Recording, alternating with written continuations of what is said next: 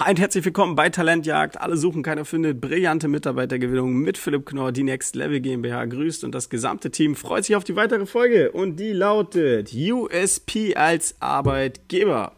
Wie ich gerade sagte, mein Name ist Philipp Knorr und ich habe heute das Vergnügen, dir wieder ein wenig zum Recruiting zu erzählen, als Geschäftsführer, Inhaber oder im Personal tätige Person.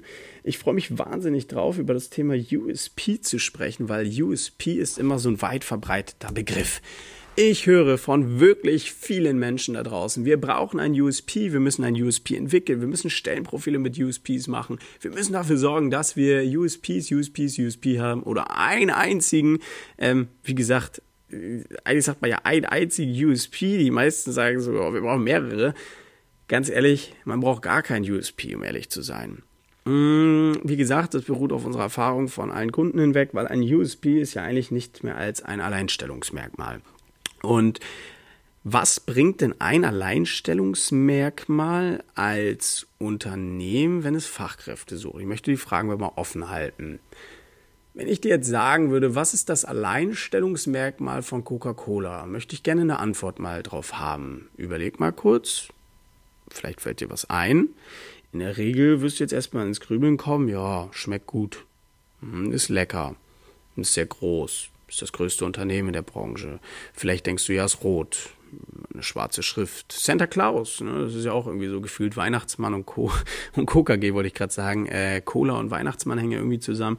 Also ganz ehrlich, ähm, ja, sicherlich hat Coca-Cola irgendwo ein USP. Ähm, der USP ist aber im Bewerbermarkt gar nicht so essentiell, weil ein einziges Merkmal, was dafür entscheidet, ob ein Arbeitgeber gut oder schlecht ist, ist doch völlig fatal, weil im Endeffekt braucht man mehrere Punkte. Das sind emotionale Brücken zum Bewerber, Identifikation der Marke, passt das Unternehmen zu mir, Arbeitgeber Benefits. Und wenn du nur einen Arbeitgeber Benefits oder USP hättest, glaub mir, äh, dann würde auch kein Bewerber zu dir kommen.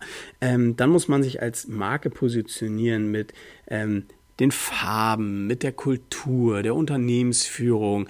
Ähm, hat man Remote-Arbeitsplätze, hat man Homeoffice, sorgt man dafür, dass die Leute ähm, sich in der Freizeit miteinander auseinandersetzen, ähm, hat man junges, dynamisches, ähm, erfahrenes, ähm, Team. Also es gibt so viele Punkte, die zu beachten sind, dass ein USP völlig fatal wäre und ein Alleinstellungsmerkmal insoweit gar nicht existieren kann, weil so würde man keine Fachkräfte gewinnen. Ähm, ganz ehrlich, ein USP auszuarbeiten kann man machen und es ist auch wichtig, Alleinstellungsmerkmale irgendwo auszuarbeiten gegenüber des Mitbewerbers, also zu schauen, was hebt einen ab. Ja, es macht aber keinen Sinn, ein einzelnes USP irgendwie ähm, zu entwickeln, was genau das Alleinstellungsmerkmal ist. Ähm, wir haben bei uns zum Beispiel unser Slogan, brillante Mitarbeitergewinnung oder Ihr Partner für Personal. Ähm, alles aus einer Hand, Recruiting zu Ende gedacht. Ich könnte jetzt so viel Floskeln verwenden. Ähm, es sind wahre Bestandteile, das heißt, das Wort Floskeln würde vielleicht nicht passen, aber diese ganzen Marketing-Floskeln liest man irgendwie jeden Tag und hat das Gefühl, da sind alles nur noch Floskeln. Der zweite wichtige Punkt ist aber dabei, ähm, jeder kocht mit Wasser. Das heißt, am Ende gilt es eher, kein USP zu finden, sondern eine Identifikation mit dem Unternehmen. Was meine ich damit? Was möchte wirklich ein Bewerber in deiner Zielgruppe, ist die übergeordnete Frage was wünscht er sich, welche Menschen sollten um ihn ein sein, was sind die persönlichen Ziele, was sind die persönlichen Werte, ist dieser Mensch introvertiert, extrovertiert, welcher Farbtyp ist der Mensch, blau, grün, gelb, rot, ähm, was für Menschen brauche ich auf der Position? Und die meisten haben darauf nicht mal mehr eine Antwort, was auch in Ordnung ist, aber wenn ich darauf keine Antwort habe, dann kann ich auch kein USP entwickeln. Weil wenn ich jetzt sagen würde, okay, unser USP ist, wir setzen auf innovative Module innerhalb des Unternehmens, sodass alles vollständig digitalisiert ist und selbst jeder Mitarbeiter zum Beispiel einen Tesla bekommt, dann hast du gegenüber des Wettbewerbers vielleicht ein USP, weil die nur zum Beispiel VW anbieten. Was heißt nur? Weil die VW anbieten. Und die Zielgruppe findet aber Tesla, weil ist die Elektrobranche zum Beispiel oder in der Innovation total super. Dann ist das doch aber nicht nur das ausschlaggebende Kriterium, weil ich hier einen Tesla bekomme. Es kann für den einen oder einen anderen ein ausschlaggebendes Kriterium sein. Aber mh, hm, Nee, man müsste doch dann eher reingehen und sich einfach positionieren als zum Beispiel, wir sind total voll digitalisiert und das beinhaltet folgende Punkte. Wir haben Tesla als Firmenwagen, wir haben Solarenergie, sodass du an der Nachhaltigkeit mitwirkst als Mitarbeiter.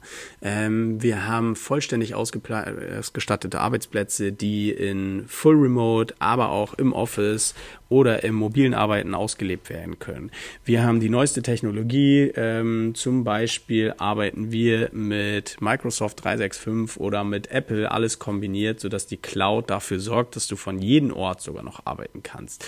Also wir sorgen dafür, dass wir jedes Jahr ein Team-Event haben, wo du dich selbst verwirklichen kannst, weil wir für deine persönliche Wertschätzung ähm, dastehen wollen. Also egal wie weit wir das jetzt drehen und wenden, das beinhaltet ja irgendwo innovativ. Zum Beispiel ne, ist jetzt nicht, dass es nur das sein muss. Das bedeutet, ich schaffe ja kein USP, sondern ich schaffe mehrere Merkmale, die mich abheben von meinem Mitbewerber, der mit mir konkurriert, wenn es um das Thema Personal geht. Vielleicht konkurriert dieser Mitbewerber nicht mit mir, wenn es um Kunden geht, aber um Personal.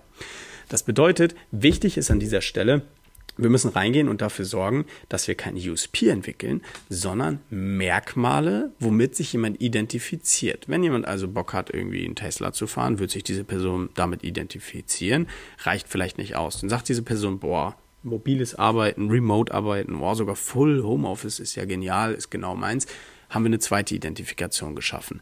Schaffen wir noch eine dritte, dass man Team-Events hat oder sogar von weltweit aus gearbeitet werden kann. Wie gesagt, in der Industrie nur bedingt möglich, in der IT zum Beispiel sehr gut möglich je nachdem. Äh, dann ist es natürlich so, dass wir irgendwann immer mehr Gemeinsamkeiten schaffen und wenn eine gewisse Matching-Quote besteht von zum Beispiel 75 Prozent, was das Unternehmen bietet, was ich mir als Mitarbeiter wünsche, dann macht es doch erst richtig Spaß, weil dann habe ich kein USP, sondern ich bin quasi im Gegensatz zu allen anderen Arbeitgebern so attraktiv, dass derjenige sagt, ja, ich identifiziere mich mit dem Unternehmen. Und das ist ein grundlegender Unterschied. Ein USP auszuarbeiten ist gar nicht sinnvoll, weil wir müssen eine Gemeinsamkeit und eine Identifikation schaffen und die schaffen wir nicht nur durch ein USP. Also nein, völliger Quatsch und jenseits an, der, an dem Zahn der Zeit vorbei. Und jeder, der das behauptet, kann das gerne tun. Und es gibt auch sicherlich Vorteile, die dafür sprechen, dass man ein USP braucht. Aber wenn ich die Fakten nur nüchtern betrachte und ich müsste mich für irgendwas entscheiden, nehmen wir das Beispiel Autos. Und du hast die Wahl zwischen Audi und Mercedes. Beispiel. Was hat denn Mercedes für ein USP und was hat denn Audi für ein USP?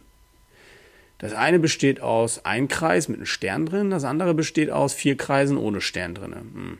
Das eine ist auf Komfort ausgelegt, je nach Modell hat man es bei beiden. Hm. Das andere fährt von A nach B, das nächste Auto auch. Hm. Der Verbrauch, je nach Modell, wird auch irgendwo ähnlich sein.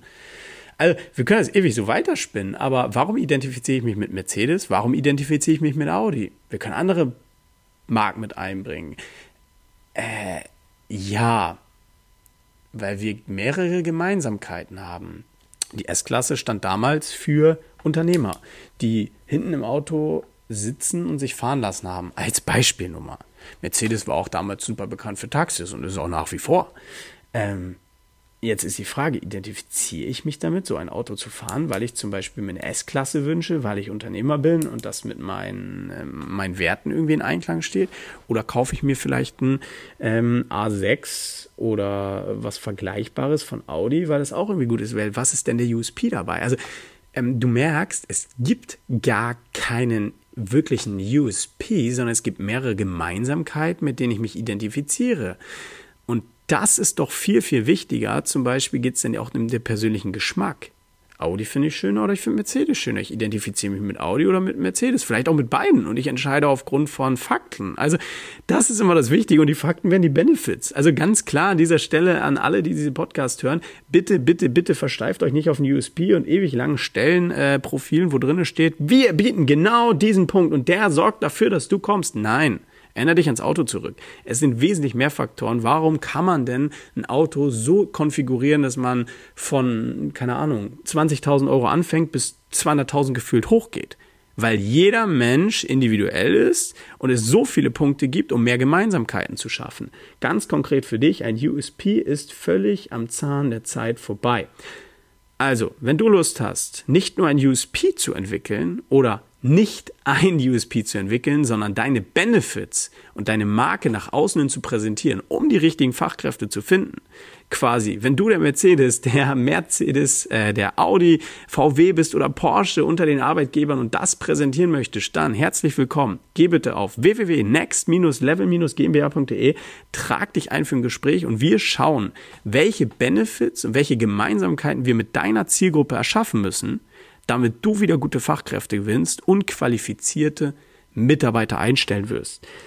Und wenn dir das Ganze gefallen hat, dann bitte, bitte komm zum nächsten Mal, denn ich freue mich wahnsinnig drauf, hier Insights zu droppen und zu erzählen. Und lass ein Like da, vergiss nicht, diese Podcasts zu abonnieren, falls du auch ein neuer Zuschauer oder Zuhörer bist. Und dann freue ich mich wahnsinnig drauf, wenn wir uns das nächste Mal sehen. Also sichere jetzt dein Erstgespräch unter www.next-level-gmbh.de und lass auf jeden Fall ein Like da. Ich freue mich, wünsche dir einen schönen Tag. Liebe Grüße, Philipp Knorr. Ciao, ciao.